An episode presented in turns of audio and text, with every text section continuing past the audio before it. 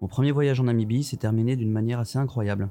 Je quittais le dernier lodge pour rejoindre l'aéroport de Windhoek, et avant de passer les portes de sortie de la réserve privée où je me trouvais, je tombe sur deux guépards en bord de piste, visiblement à l'affût. Je m'arrête, je coupe le moteur, j'attends. De l'autre côté de la route, sur ma droite, je vois une famille de phacochères, et autour, rien, du désert. Juste de cette terre orangée, propre à la Namibie, avec quelques arbustes secs à droite à gauche. Les félins observent leur proie, moi j'observe les félins. Ils s'avancent vers le capot avant de mon 4x4, les omoplates roulant sur leur dos voûté, leurs yeux couleur flamme plongés dans les miens, comme des guépards, quoi. Et se servent du véhicule pour se cacher quelques minutes, juste le temps de préparer l'assaut. Et tout d'un coup, je vois les guépards bondir en direction des phacochères qui ont réagi au quart de tour, presque comme s'ils avaient un sixième sens d'anticipation. Le guépard est rapide, très rapide, mais pas endurant. La proie s'échappe et finalement il laisse tomber. Et moi je suis là, blotti dans mon siège, perdu au milieu de la brousse, et je viens de voir une attaque de guépard. Totalement inattendue. Finalement, l'inattendu, c'est ce mot qui peut résumer ma première impression de la Namibie. Soyez les bienvenus dans le podcast Le son du voyage. Nous sommes un groupe de copains, dix créateurs de voyages sur mesure, professionnels et expérimentés, qui racontons des anecdotes des voyages qui ont changé notre vie et qui partageons tous nos meilleurs conseils d'experts. Dans chaque épisode, nous vous racontons une destination ou donnons des trucs et astuces pour bien réussir vos voyages. Si vous aimez notre podcast, donnez-lui 5 étoiles et abonnez-vous. Aujourd'hui, c'est Augustin qui nous raconte pourquoi et comment il aime tant la Namibie. Bonne écoute J'ai toujours aimé le désert. On s'assoit sur une dune de sable, on ne voit rien, on n'entend rien. Et cependant, quelque chose rayonne en silence. Ce qui embellit le désert, c'est qu'il cache un puits quelque part. Cette citation de Saint-Exupéry, tirée du Petit Prince, va comme un gant à la Namibie, qui a beau faire partie de l'Afrique australe, mais qui n'a vraiment rien à voir avec ses voisins, que ce soit en termes de paysage, de population, mais surtout d'ambiance. Parce que la Namibie, c'est vraiment un pays d'ambiance, lié à ses déserts infinis. Partout dans le pays, on est entouré de déserts. Mais ce qui est incroyable, c'est qu'ils sont tous différents. Quand on me parle de désert, moi je pense tout de suite au Sahara, à ces immenses dunes de sable, justement celles que l'on imagine avec le Petit Prince. Mais en fait, il y a plein d'autres types de déserts. Et ici en Namibie, on passe d'un canyon aride ultra profond à un plateau central rocheux plat, entouré par le désert rouge du Kalahari à l'est et les dunes orangées du Namib à l'ouest. Et partout, les pistes de terre blanche traversent des horizons de plaines rocailleuses, où la poussière s'agrippe au pare-brise, où des chèvres domestiquées traversent de la même manière que les éléphants du désert, où les GPS se perdent encore plus que les conducteurs. Pas étonnant que sa densité de population soit la deuxième plus faible au monde, avec moins de 3 habitants par kilomètre carré. Ici, la nature a tous ses droits, et le tourisme a réussi à ne pas la ravager. Moi qui suis pas une très grande contemplative, euh, est-ce que je risquerais pas de trouver la destination un bras monotone? Bah non, justement, pour reprendre la citation de Syntex avec le puits caché quelque part et qui embellit le désert, c'est que le puits ici, c'est cette incroyable panoplie d'expériences que la destination nous fait vivre, et il y en a vraiment pour tous les goûts. On va faire de la rando dans le Fish River Canyon, du cheval dans les dunes, du VTT dans le Kalahari, on va aussi observer le Big Five dans le parc des Tosha, pagayer avec les otaries à Walvis Bay, survoler le Namib en montgolfière et puis rencontrer les Imba à Epupa Falls près de l'Angola. Il y a un truc assez extraordinaire à vivre aussi, c'est une nuit à la belle étoile face aux dunes. Le ciel étoilé de la Namibie, c'est l'un des plus beaux sur Terre. Et certains hébergements proposent une formule de starbed, c'est-à-dire qu'on roule son lit sur sa terrasse et on s'endort sous les étoiles. Si on veut plus route, pas de problème, on peut aussi faire un trek de 3 jours dans le Namib Rand, et là, autant dire que le plafond étoilé reste un moment inoubliable. Donc, selon moi, difficile avec tout ça de s'ennuyer. L'inattendu est toujours au rendez-vous en Namibie. D'ailleurs, l'un de mes meilleurs souvenirs, c'est probablement ce déjeuner complètement fou dans l'hôtel-restaurant de Cape Cross. Au bout d'une longue piste longeant l'océan, il avait des airs un peu à la Shining, totalement isolé de toute civilisation, la colonie d'Otari qui braillait pour seul voisin, et une grande salle de restaurant très haute de plafond. On était deux, pas un autre voyageur, une ambiance de bout du monde avec les vagues qui claquaient les rochers et les nuages bas qui menaçaient.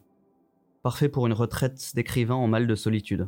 Et tout ça en plus, c'était sur le mois d'août, qui est censé être une très haute saison. Tu peux nous mettre l'eau à la bouche? Conseille-nous un plat typique et local. Oui, alors la Namibie a conservé beaucoup d'influence internationale suite aux différentes périodes d'occupation européenne, mais a également repris pas mal de spécialités sud-africaines, comme le biltong ou le braai. Le braai, c'est le barbecue euh, sud-africain. Pour citer un plat vraiment local, je dirais la soupe de Mahangou, une spécialité de la tribu des Ovambo dans le nord du pays, une sorte de ragoût à base de viande d'agneau, de chèvre ou de poisson, mijoté avec du millet et du riz dans une grande marmite. Si on a la chance de se retrouver dans l'étonnante cité côtière de Luderitz, il ne faut pas rater son homard, absolument succulent et peu coûteux en comparaison au prix européen. Et une boisson spécifique? Moi, je suis un grand fan de bière, et comme l'Allemagne a colonisé le pays, il a aussi popularisé la bière dans le, dans le pays, et la Windhoek Lager, par exemple, c'est une blonde légère à base d'orge maltais, de houblon et d'eau, euh, vraiment super bonne. Que conseilles-tu de rapporter de Namibie? Ben, de l'artisanat local, euh, sur les marchés d'Okaanja, par exemple, un peu au nord de Windhoek, ça permet de rapporter de belles sculptures en bois. Le bois, c'est un matériau qui est très utilisé et maîtrisé en Namibie. Moi, j'ai une petite manie, c'est de me rapporter à chaque passage un petit éléphant ou un autre animal, selon les étalages du jour. Alors la dernière fois, j'ai un peu galéré dans l'avion avec ma girafe de 90 cm sous le bras. Sinon, lors d'un passage chez les Imba, dans le nord du pays, on peut se laisser tenter par leurs statuettes traditionnelles, coiffées avec la mode locale, c'est-à-dire en fait une sorte de mixture à base de poils de chèvre, de beurre, d'ocre et de boue. La boue, en fait, ça leur permet de protéger leurs cheveux du soleil, mais c'est aussi un symbole de beauté. Alors attention, par contre, l'odeur peut en repousser plus d'un. Explique-nous comment tu conseilles de découvrir la Namibie. Bah déjà, dans la mesure du possible, je conseille de prendre le temps et d'avoir un maximum d'étapes sur deux nuits. Quand on prépare un voyage en Namibie, on est loin de se rendre compte des distances, ou du moins des temps de route. Ici, on est dans un pays de pistes, mis à part l'axe principal nord-sud qui passe par Windhoek, qui lui est bitumé. Partout ailleurs, c'est de la piste, pas toujours bien damée. C'est pas rare de crever un pneu. Heureusement, on trouve toujours un type du coin qui dépanne ou aide au changement de roue. Mais entre ça, la chaleur et la poussière, les trajets peuvent paraître usants. Du coup, on est content quand on peut s'installer pour deux jours dans un bel endroit. Ensuite, je conseille d'intégrer des étapes hors des sentiers battus, comme Omaruru, ou d'emprunter des routes loin des circuits touristiques. Par exemple, entre le Damaraland et Swakopmund, je trouve ça bien plus amusant d'aller récupérer la route côtière, qui fait un détour certes, mais qui permet de s'échapper totalement dans un univers hors du temps, coincé entre océan et désert. Pas un chat, mais un stop inédit à Cape Cross devant cet étonnant rassemblement d'otaries à fourrure. Alors là, une cacophonie sans nom.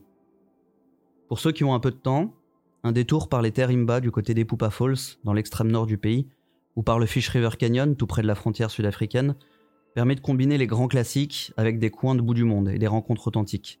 Vraiment authentiques, pas la trappe touriste. Pourquoi? On tombe facilement sur ce genre de lieu en Namibie?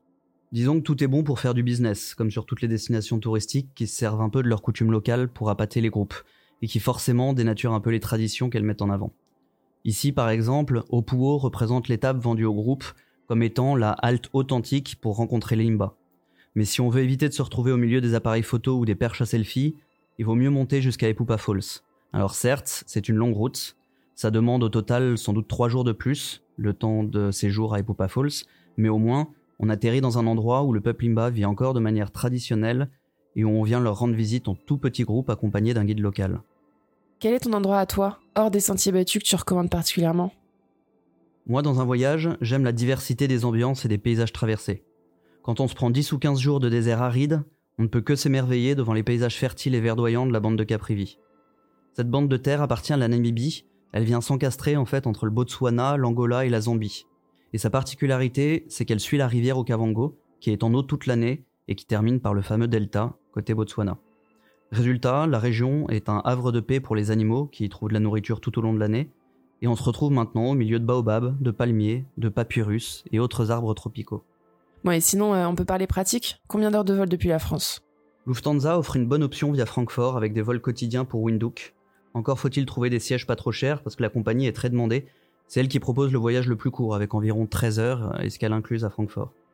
Air France nous fait passer par Johannesburg en vol direct, puis le vol vers Windhoek se prend sur son partenaire sud-africain Airlink, pour un trajet d'environ 15 heures. Mais là encore, attention au prix. Sinon, Ethiopian Airlines est un bon rapport qualité-prix avec des vols quotidiens depuis Paris via Addis Abeba, pour un voyage de 15h30 environ, escale comprise. Et le décalage horaire? Alors là encore, c'est un gros atout, car il n'y en a aucun d'avril à octobre, et une heure seulement pendant notre saison hivernale de novembre à mars. Combien de temps consacré à ce voyage? Personnellement, je trouve que ça ne vaut pas le coup d'y aller pour moins de deux semaines, disons 12-13 nuits sur place. Sur cette durée, on peut prévoir une boucle des grands classiques. Avec quelques nuits de plus, on peut ajouter ce que j'appellerais une extrémité du pays, comme Epupa Falls ou Fish River Canyon. Mais sans aller aussi loin, on peut également intégrer des étapes hors des sentiers battus, simplement pour ralentir le rythme, prendre le temps et découvrir le pays de manière plus authentique. Sur trois semaines, là, c'est top, on peut intégrer les deux extrémités ou alors la bande de Caprivi. Quel budget à prévoir?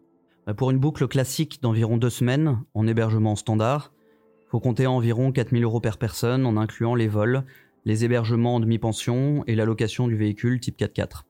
Faut savoir que même les hébergements standards en Namibie sont chouettes, le plus souvent perdus en pleine brousse. Pour la totale, on va dire sur trois semaines, compter environ 5000 euros par personne. Bien sûr, on peut aménager l'itinéraire sur mesure en alternant des beaux lodges avec des petits hôtels plus simples, voire on peut passer sur une formule 4x4 avec tente sur le toit pour un prix plus doux et une expérience clairement authentique. Et sur place? Bah, La vie sur place est environ entre 30 et 70% moins cher qu'en France. On compte, euh, on va dire, 15 euros pour un repas complet dans un restaurant standard, 1 à 2 euros pour une bière locale, et sans doute moins d'un euro pour un soda ou une petite bouteille d'eau. Et le litre d'essence, euh, il tourne autour de 80-90 centimes euh, le litre. Tu sais, au son du voyage, on est très branché tourisme responsable. Tu peux nous parler d'une action sociale qui a retenu ton attention? Bah, C'est tout simple ce que je vais dire, mais déjà rapporter un souvenir d'un marché local, à Okanja par exemple, ou apporter un sac de riz au village Imba qu'on va visiter, ça permet d'allier l'action solidaire à la rencontre authentique. Ensuite, en ce qui concerne le mode de voyage, faire un trek de 2-3 jours dans le désert du Namib permet de s'imprégner totalement de l'ambiance du désert sans y laisser de traces. Et enfin, comme tu le sais, le podcast s'appelle Le son du voyage. Il y a un son qui est resté dans tes oreilles? Oui, clairement, je l'entends encore d'ailleurs, je crois. C'est cette ambiance de basse-cour cacophonique à Cape Cross devant cette immense colonie d'otaries à fourrure. Sinon, c'est bête à dire et compliqué à faire écouter comme ça dans un podcast, mais le silence du désert lors d'une nuit à la belle étoile, rien de mieux. Merci Augustin d'avoir partagé avec nous tes souvenirs et tes meilleurs conseils pour découvrir la Namibie.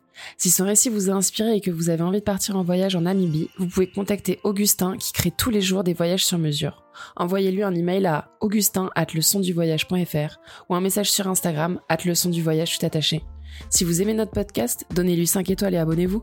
Nous vous disons à bientôt pour d'autres expériences de voyage.